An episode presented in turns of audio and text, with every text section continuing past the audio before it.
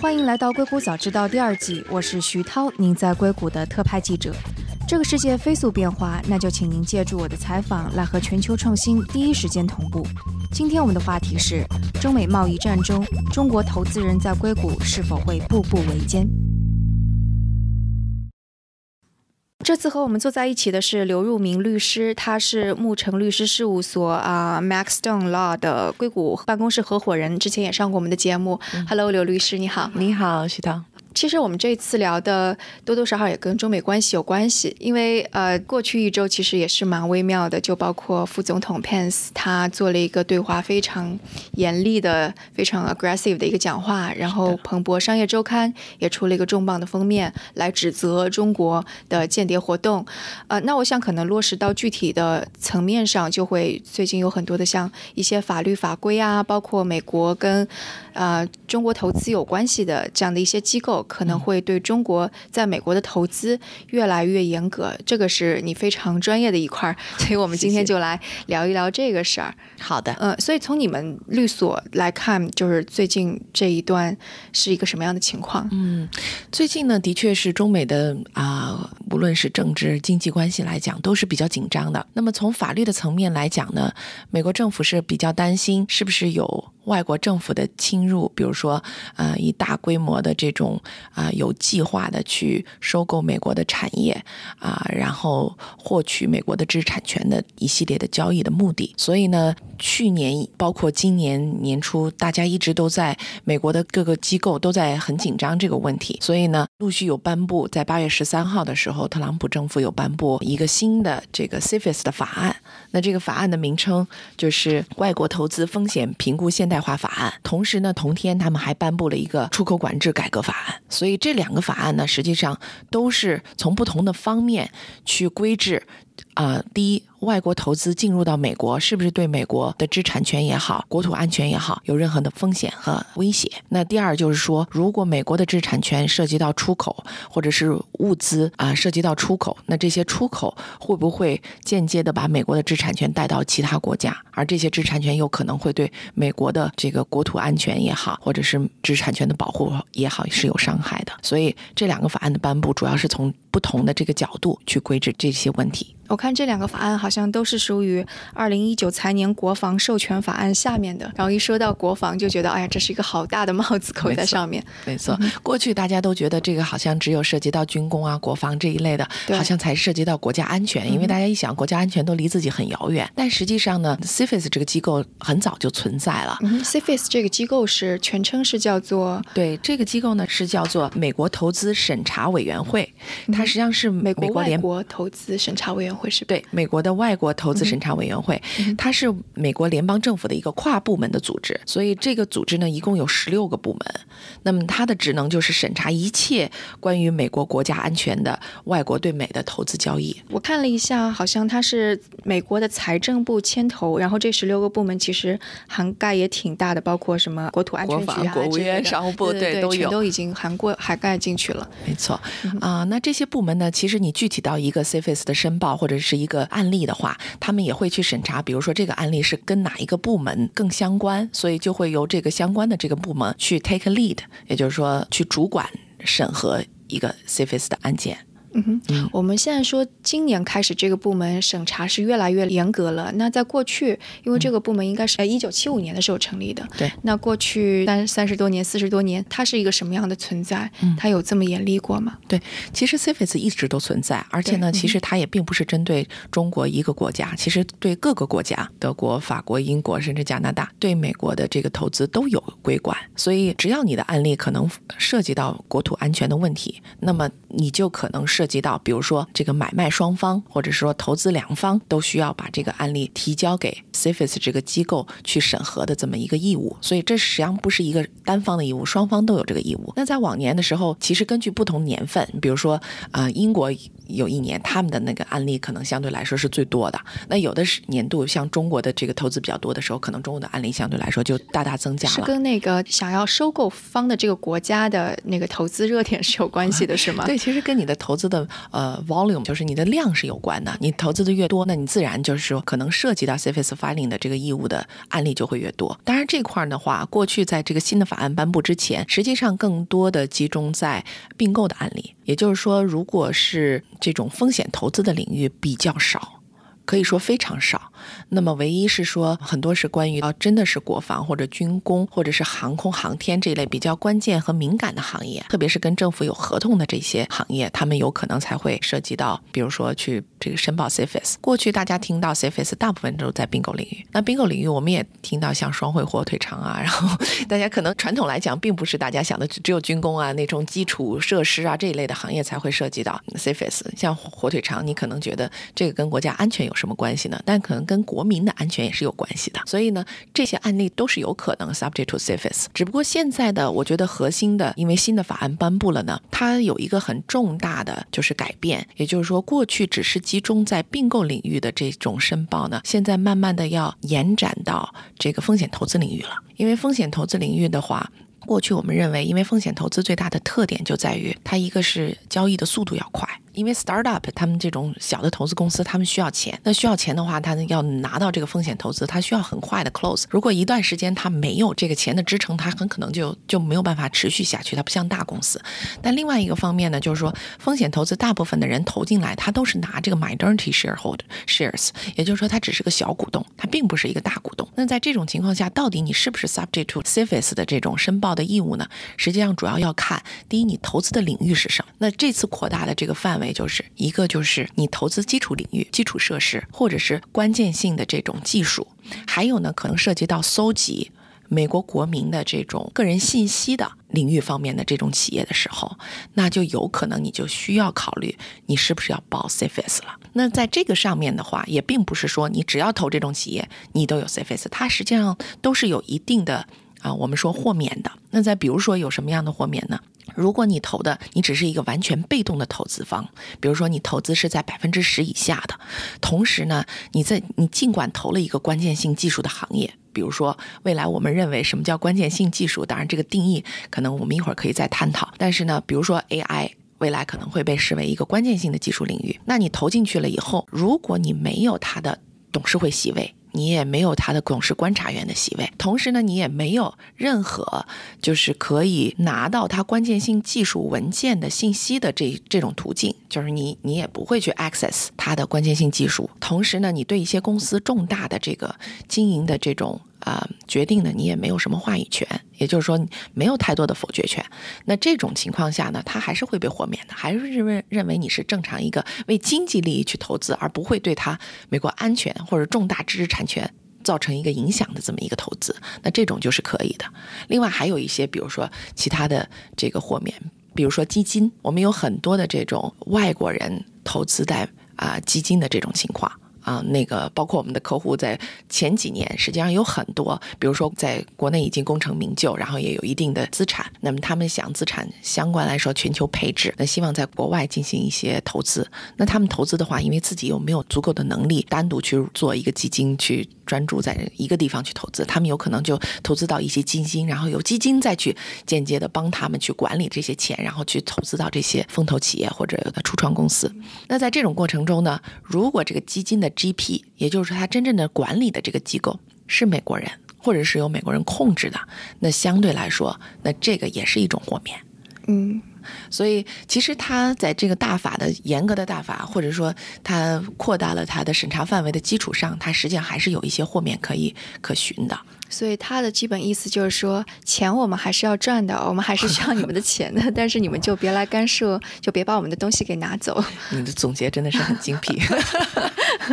对，是这样。那另外一个就是有一些案子，那可能客户就会问说，我们可能不一定涉及到 CFS，但是呢，实际上还有另外一个领域也需要关注的，就是出口管制。也就是说，有的时候可能你在公司内部，你是美国公司的员工，那你 click email 把这这个这个相关的知识产权告诉了你中国的一个员工，这个本身也可能被视为出口，所以这个就很微妙。因为你说，既然是一个公司，你到底怎么？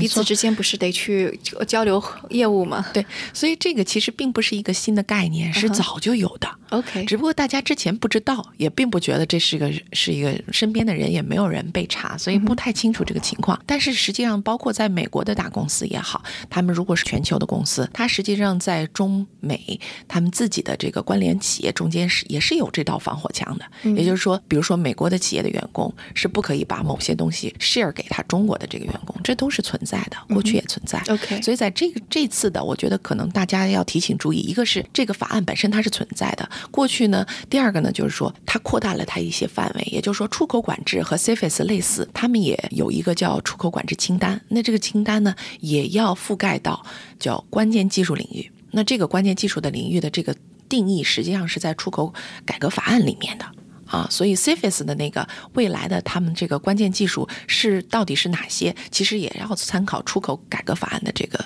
里面的内容的定义。嗯哼。我还看了一下数据，就包括这个 CFIS 这个机构存在之后，啊，有因为因为它的流程好像是公司进行提交了，说我们有这样一个并购，然后他来审查，审查了之后，他再决定说到底是通过还是让总统行使这个行政命令说终止这个交易。我看了一下，好像的确是到最近几年交由总统来行使行政权力这个案件越来越多，而且就是被拒绝的很多件都是跟中国相关，就虽然还没有那么严，就比方。比方说什么啊？最近的芯片收购的那个案子。还有是些什么来着？反正大概有三四个吧。啊，最早的应该是一个中国的那个航空航天技术的这样的一个机构，想要收购西雅图的一家航空航天的公司，然后结果被美国政府给拒绝了。对，差不多都是在。我看啊，来自迪拜、俄罗斯的反而很多都是没有被这么严格的监控。对，肯定中国现在目前是一个焦点，所以可能包括 CFS 官员他审核的这个力度相对来说较严。但就我们啊，在改革法案颁布之前，也就是今年的年初，还有去年年底的时候，其实我们做的几个跨境的这种并购，实际上 CFS 也都是过了的。因为 CFS 的它的审查呢，啊，很多大部分的案例，其实它是停留在一个阶段，也就是说，他认为可能会有一些国家安全问题，但是他并没有。立马说你这个案子就不能做了，或者说他也不一定会提交到总统那，他可能先跟你去探讨一个缓解机制。这个缓解机制我们叫 mitigation measures，所以我们会告诉你，比如说这个企业它售卖一种产品，那这个产品可能是比如说美国的政府部门经常会购买的，那他们会认为，哎，中国政府会不会，或者说其他外国政府会不会通过这个产品会监视到我们？那他有可能会出一个缓解机制，比如说讲你所有的这个采购的时候，你的这个标识都必须写，你这个产品实际上是由中国的一个企业来控制的。另外呢，比如说他可能甚至会委派一个人，这个人可能是你公司自己的人，而且到了一定的这个阶层，他又是一个美国人。那就给他一个义务，也就是说，他定期要向 CFS 去汇报，说这个公司本身的这个情况是怎么样，是不是已经按照缓解机制去做了。所以这些其实都是他缓解机制的一部分。那大部分的案子可能在这个阶段就已经最后双方达成协议，然后 CFS 就批掉了。嗯嗯啊，那么少数的一些，像刚才你看你看到的一些，都是一些比较敏感的，而且因为我觉得，因为最近的政治气候也有影响，所以呢，CFS 尤其下面的官员的话，他们就会特别的谨慎。所以其实每个阶段都有每个阶段的特点。像去年年底啊年初的时候呢，就是 CFS 官员可能当时的情况是，下面的官员都已经就位了，但是更高中级的官员呢，当时还没有完全的就职。什么什么意思？是说没有到这个办公室工作的意思吗？还没有到到办公室工作。是什么概念？不是这个这个机构一直存在吗？是一直存在，但是他们实际上内部的他也有自己有 allocation，嗯，也有他们的这个官员，因为换一届政府的话，他们就就相关的是因为政府换届引起的这种变动，也会影响。所以呢，中级官员没有到位的时候，那下级官员在审核案件的时候就会特别严。啊，等中级官员到到位的时候，相对来说就会好一点。所以他其实 不同阶段，不同阶段他其实他的反应也是不一样的啊。嗯哼，对，那个我我也知道你跟 CFS 他们那边的关系还不错，然后并且也有在你们律所做过讲座啊什么的。那能够说一下，就是你的交流来看，他们对中国的态度会是什么样的？就私下里这种。嗯，其实我确实在那个法案颁布之前，其实很多的这个包括研讨会呀也好，我自己本身不是律师，但是呢，啊，我们是基本上跟 CFS 律师每天都在一起合作，所以也了解一些最新的动态。那他们在华盛顿，CFS 律师是什么概念？就是在 CFS 进行具体审核的人，还是说代表 CFS 律师呢？其实他们是一个比较 special 领域的、比较特殊领域的律师，所以他们主要是做这个 CFS 申报的。所以这些律师大部分都集中在华盛顿，因为他们跟这个政治中心是在一起的。所以可能你在西部这边很少能看看到 CFS 律师，因为太太专业了，这个这个范围非常窄。但是呢，就是说在华盛顿那边很多的所做这方面。那当时他们在讨论的时候，的确对于中国的案子是不是能批，大家都是有有怀疑的啊。但事实证明，就是说并不是所有都批不了，很多也都是批了的。包括我们自己，其实做很多的这种跨境并购啊，我们自己的感觉也也没有那么恐怖啊，所以还是可以批的。另外一个就是说，是不是有国资？的这个资金注入，这个也是一个非常重要的点。也就是说，有国资背景的这种跨境的交易，相对来说就比较难批了。嗯，对于他们而言，他们会愿意接来自中国的这些案案件之类的吗？我觉得 CFS 官员没有他无他其实 无所谓是呃喜欢还是不喜欢，但是他们其实各个国家的案件都有，包括我们去年做的时候，还有一个德国的啊，我记得也是一个芯片收购，他们也没有过，所以啊，并不是只是中国。对，所以就其实在这个层面上，政治的倾向并没有，或者是这种外交的倾向也没有那么的严重，对吧？是的，因为我觉得这总是一个政治的这个关系，肯定会有一定的影响，但是长期的话，它。它因为它是一个法案，所以它一定要循规办事。如果所有的中国的这个 deal 都不不能过的话，那也就没有人去提交了。所以实际上从 CFS 的角度来讲，很多的 CFS 律师是把申报作为一个 safe harbor，也就是安全港去看的。也就是说，我申报了，safe 过了，那我就安安心心可以做 deal，我不需要再去担心这件事。但有的人觉得，哎，我这个是五十五十的几率，那我不申报了，其实他心里还是很担心的。特别是如果你交易完成了以后。实际上，对买方的压力其实更大的，因为钱已经给对方了，企业归你。但是如果一旦 CFS 最后发现说你没申报，而且他又认为确实有跟国家安全有问题，他有权 unwin 的这个 deal，也就是说使得一切恢复原状。那什么意思呢？就是这个企业你要还给对方，那对方要把钱还给你，可是对方可以说我这个钱已经花掉了，所以对买方来说损失更加严重。嗯哼，我看到说那个白宫其实有一度是想要说，除了立法之外，用各种好像更加战。时或者更加特殊时期的来对待中国的这些并购，但是当时财政部的应该是的大老板，他原来在高盛工作，所以可能还是比较愿意遵循，对对对，所以他是嗯顶住了压力，说我们还是应该用法律，在法律的这个规程下解决这些问题。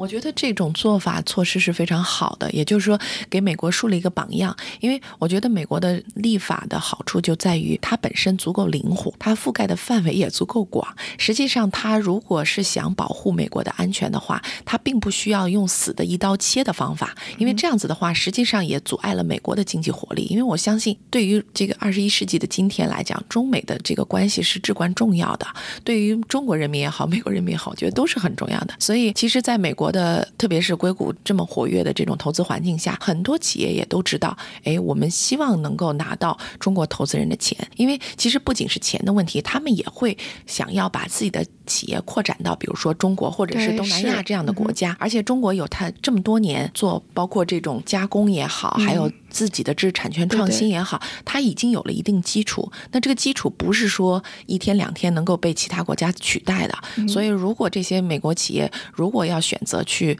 亚洲这个发展的话，他也会觉得在中国相对来说，他能够找到的相匹配的这种行业也好，企业也好，都比较多，产业链也比较健全啊，所以相对来说，大家做生意也就比较容易。而且中国人现在也就更加国际化了，所以我觉得两方面大家都是离不开对方的。对，说一个我觉得还挺有意思的，就是还还蛮讽刺的，就是美国说很担心中国获得美国人的数据跟安全相关的数据，但现在恰恰很多 AI 的方面的公司，他们很想到中国去拿到很多数据，有些数据可能还蛮关键的，就比方说可能跟生物医疗相关啊什么的。是的，是的，就是说实际上，所以我觉得一国的政策啊，怎么制定是非常关键的。你的政策特别霸道，那也会引起其他国家的反弹。那中国也可以同样以相关的这个审查，呃，来去 block 美国的这些 deal。不过中国也一直有这种审查，中国当然也一直有。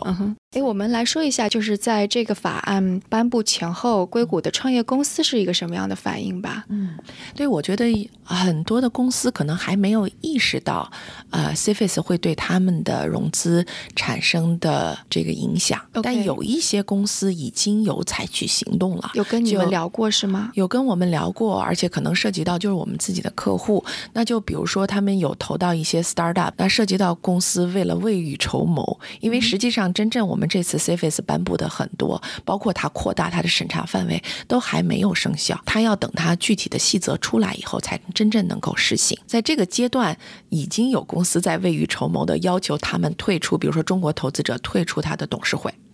啊，是吗？对，OK，啊，所以那这个中国投资人什么这样的反应呢？我觉得中国投资人其实还是要看他本身投资的目的。很多中国投资人还是为了做资产配置，所以他们也并不是很在意。OK，就说退出就退出，而且也并不是说 对他们退出也就退出了啊。所以有的情况还甚至是，比如说有的企业被要求退出，然后他希望大家都公平，他也要求其他的中国投资人也退出，还有这种情况的。OK，怎么讲？就是我觉得随着 CFS 的细则颁布以后，肯定会对 startup 的融资来讲会有一定。的影响，因为呃，外国投资人的钱不是只是中国哦，就是外国投资人的钱要拿的话，就比较谨慎了。第一，如果说他们这个 startup 本身读初创公司涉及的领域是关键技术领域的话，那就有可能他们就要考虑要不要，就是如果接受外国投资人的钱，有可能涉及到 CFS 申报。另外一个就是说。外国投资人，比如说他们投资的这个百分比，然后他们对公司的这个经营权，包括我刚才讲的董事会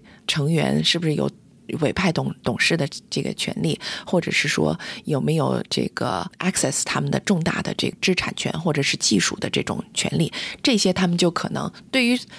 读初创公司来讲，可能是一个好事，就是说我可以光明正大的 push back 这些权利了。因为如果你要这些权利，我们可能双方都要涉及到这个国家安全的这个申报问题了。但你要不要这个权利，只是一个被动投资人的话，那可能。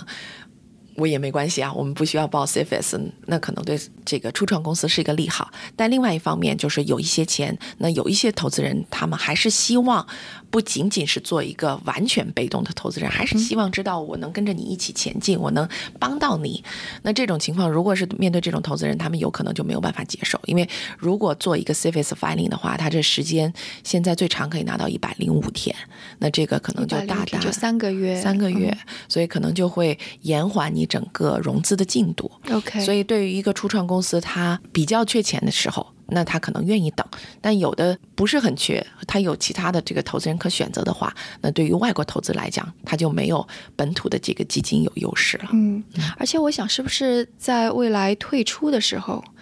不管是投资人还是或者那个啊创业公司想要考虑退出的时候，他们只能够卖给就比方说 AI 或者这些，因为现在硅谷大多数科技都是黑科技很前沿的，所以你说这个如果只能够美国公司来接盘，没有外国公司很难接盘或者很麻烦的话，这也是个问题哈。嗯，对，就是说我觉得确实 CFS 扩大了这个审查以后，会对这个企业造成一定的顾虑，但是。长久也是这样子，就是说你不可能完全进，包括 CFS 申报很多还是能通过的，所以实际上就是多走了一个程序而已。像一般的并购的话，你没有几个月也是做不下来的。所以这个 CFS 的时间来讲，可能基本上是同步的。也就是说你在写出哎呃写出你的这个并购协议的同时，你基本上呃双方签署了以后，你就可以去报 CFS 了。嗯哼。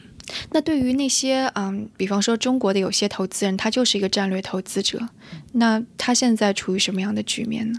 就是一个是就是我刚才说的，他有一些呃豁免的，也就是说，你要不你就是做这种被动投资人，投资很少，对，这个就是财务的。另外一种情况呢，你通过这个基金去投资，对吧？那你的基金的投资人呢，呃，基金的管理人呢都是美国人，那这样子的话，你也能达到，比如说至少经济上的保障。当然你，你实际上对公司的经营权等等，你还是没有办法啊、获得。那如果你需要，比如说在商业上双双双方有所注意的话，那实际上更多呃呃，在你投资以后，你可以做双方的这种协议，比如说通过 joint venture 呀也好，或者是通通过这个技术的这个许可也好，呃，这方面去做。但这方面呢，它就不是许可不 CFIUS 在啊在管了，实际上是出口管制那边。对对对对，我就哎所以是想到这一点。对，嗯所以在这种情况下，就是啊，特别是美国的公司就要注意，在做这些合作的前提是你可能也需要跟相关的这个部门申请许可，特别是你要去查你的这个产品是不是在这个出口这个控制清单里面啊，在什么情况下你能出口出口到什么国家，出口到这个国家能不能 serve 某一种目的，这实际上都是这个出口管制方面的这个问题。就是说，as far as 你 aware 有这个问题存在，那这个生意还是可以做的，只不过就是你需要走相关的程序而已。然后我还想到，过去两年其实很多的一类呃美国的就硅谷这边的创业公司，他们是因为他们有技术，他们但是没有办法实现制造或者没有足够大的市场，所以他们是会反过去到中国去找到一个合作伙伴，说是不是能够帮我们制造，或者能不能给我们量产，或者是不是能够在中国销售。那其实这一类的公司接下去遇到的风险可能就还会蛮大的。同样的，就是你遵守程序，另外就是你要有意识的，如果你的这个产品是比较敏感，你的知识产权是比较敏感的，那你可能要申请相关的许可了。就是你一旦有了这个许可的话，它并不是说你只是为一次，它可能会一段时间，或者它有相关的这个条件，那你只要申请了拿到了，那基本上还是可以正常去做。实际上过去也是有的啊，只不过现在就扩大了适用的范围而已。我有一点还蛮想就了解的，因为就过去几年，我们说中国投资人在这边的投资的金额量是不断的增加的，然后所以但是这个法案出来的话，可能会直接影响到中国投资人在硅谷的投资量。嗯，我觉得是这样，跨境的并购的确这个数量大大减少。嗯我觉得可能二零一五年啊，二零一六年的时候是一个巅峰值，峰哎，嗯对，那阵儿好像非常多的这个跨境并购。现在的话，跨境并购的量就少很多。对，去年应该是中国有一轮限制，然后到今年又是美国有一轮限制。没错，但是比较有意思的就是，我们注意到，实际上，因为我们所就是主要是做这种跨境并购，还有这种融资这一类业务的，所以我们发现最近的交易量并没有减少，也就是说，可能并购这一个类别的交易减少了，但是呢，比如说像这种跨境投资，做这种风险投资也好，或者是说国际化的这些商业合作这一方面反而增多了。你是说整个量增多了？这是我个人的一个感觉，我觉得量嗯是增多了的。哎，为什么呀？我觉得可能也一方面也有跟 CFIUS 的这个细则还没有颁布有关，因为这个细则对可能最长要到十八个月才能正式生效。那这个期间呢，很多重要条款，包括它扩大 CFIUS 的这个申报范围，这些都还没有正式的实施。那这样子的话，你目前做这些交易的话，还是可以做的。啊，另外一个就是，我觉得二零一五年、二零一六年当时的并购呢，可能还有跟就是中国股市当时的这个强劲有关，所以呢，可能有些呃企业是为了在公中国公司这个股票卖得更好，所以有这种就是说他认为装进一个资产可以能够帮助他国内卖股票的情况，所以很多的并购可能有各种各样的目的，但是现在的并购，我们觉得最近增加的小量的这种并购呢，它更多是中国公司可能跟这个美国公司公司有很多的交易或者是商业往来之前，双方有一定的互信，而且确实觉得这个有这种 synergy，说大家并购起来对双方都更好，所以我们觉得现在的并购的质量反而更高，所以这是我观察到的，就近期的一些并购的一些特点，确实是真并购，而且这些并购可能对双方确实是有注意的。还有一个就是有一些并购，我们发现是美国公司要去并购中国公司，特别是一些中国的高新科技的一些这种 App 也好，这些知识产权的公司也好，也增多了。也增多了。对，所以其实并不只是中国投资人拿着钱来买美国的高新科技企业，其实目前也有很多是相反过来的。所以其其实这种感觉就相当于是啊、呃好不容易我们在硅谷摸清了情况，之前是交学费，那个投资。摸清楚了，说应该怎么怎么去做，而且也越来越成熟了。结果到这个坎又咔嚓一下子给收紧了，这种感觉是的。前一阵儿我们所就组织了一个比较大型的关于这个 CFS 还有出口管制的最新法案的一个讲座。那当时就来了非常多的中国呃的投资人，还有就是当地的这种初创企业。所以我们基本上没有做任何的广告，但是是大概五倍于我们当时想象的这个这个这个。听众，所以就可见说这个问题对于大家来说是非常关心的。对，是啊，从不同的渠道。对，作为一个一直报道硅谷这边的一个中国记者，我也能看到说，刚开始其实美国这边要有一个中国人要投资，他是很怀疑的。但是经过了刚刚我们说的零五啊一五一六年或者一四年的高峰之后，其实很多人就已经被教育了，说我是可以拿中国人钱的。是的，但是他们认为从这一个阶段来讲，他们对中国投资人的认识也越来越深刻。因为最早的时候，一五一六年还有很多热钱进来，那热钱包括有一些人是完全不懂投资的，只是忽然发了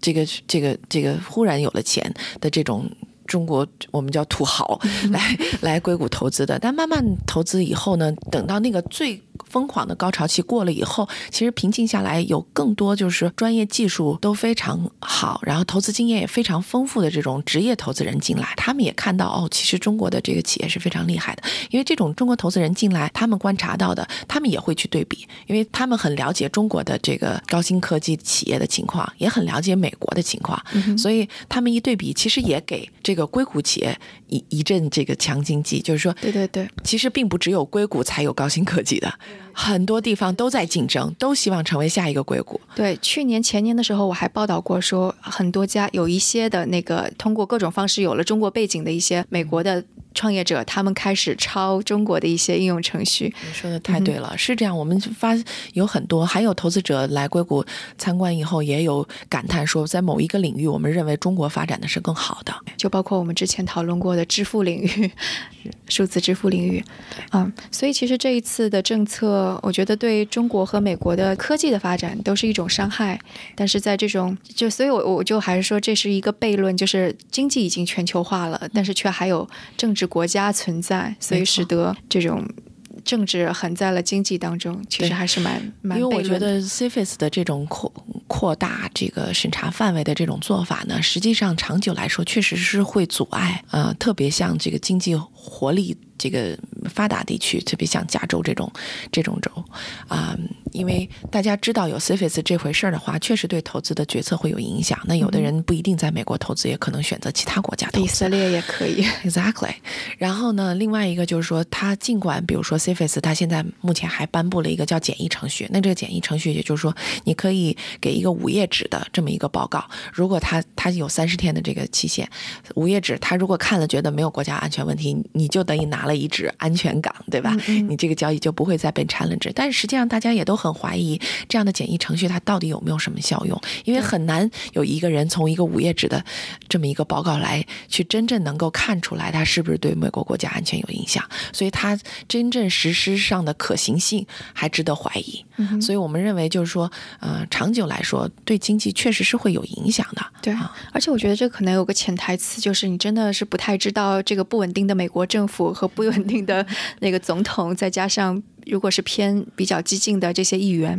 会不会对这个提出更加严格的要求？就刚刚说的，用战时的态度来对待两国之间的贸易，嗯我觉得这个还是蛮蛮蛮不确定性的一个东西。对，所以我觉得，嗯，对于做企业也好，做做投资人也好，我觉得，嗯，从法律的角度，我们。了解法律，知道法律的一个趋势和进展，然后怎么样最好的做到合规，要同时呢又又能够达到就是自己想要的目的和这个利益最大化。我觉得最好的就是首先要能够紧紧跟上这个法律的脚步。第二呢，就是说在事先你在做交易之前有足够的了解，跟你的律师也好，你的啊你的这个顾问也好，做好一定的沟通，然后再进行投资。嗯，好的，非常感谢刘如明律师，不客气，谢谢。好，那今天的节目就到这里。如果有什么想法或者评论，请给我们留言，或者在读者群中进行讨论。加入读者群的方法是添加克星电台的微信号，由克星电台小助手拉您入群。微信号是克星电台的拼音全拼 K E X I N G D I A N T A I。如果觉得节目对您有启发，也请转发给您一两位朋友们，让他们也听到这档节目，或者在您所使用的音频平台上给我们点赞打星，这样都能帮助我们，这样都能帮助更多用户收听到我们。我们的节目每周五中午在三十六课应用程序音频频道首发，我们下次节目再见。